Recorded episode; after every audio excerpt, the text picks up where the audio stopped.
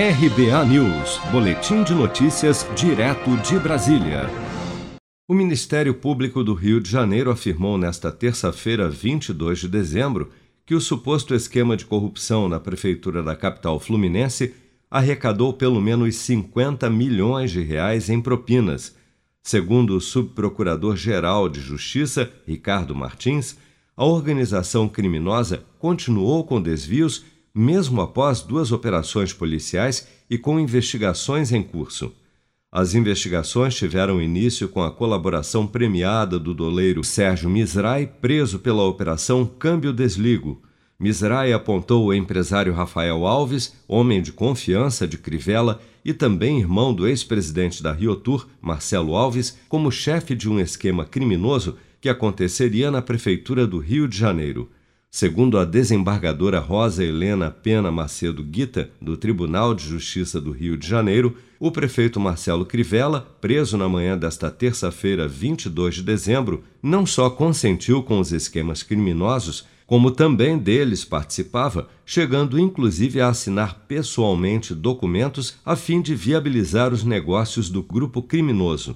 O advogado de Marcelo Crivella, Alberto Sampaio, garante que a inocência do prefeito do Rio de Janeiro será provada.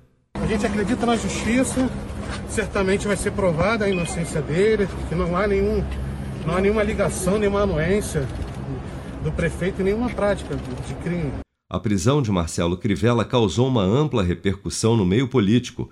Rodrigo Maia, presidente da Câmara dos Deputados, considerou a prisão abusiva. Já o vice-presidente da República, Milton Mourão, afirmou que a prisão em nada impacta o governo federal. Vamos ouvir. É, questão policial, segue o baile aí, investigação, acabou. O governo não tem impacto nenhum, pô. Não tem nada a ver com a gente. Sem impacto, zero impacto. É que o presidente apoiou a candidatura. Ah, isso aí, pô, a gente apoia tanta candidatura aí, pô. Ah, não tem nada a ver. O presidente da Câmara de Vereadores, Jorge Felipe, assume a Prefeitura do Rio de Janeiro até 31 de dezembro.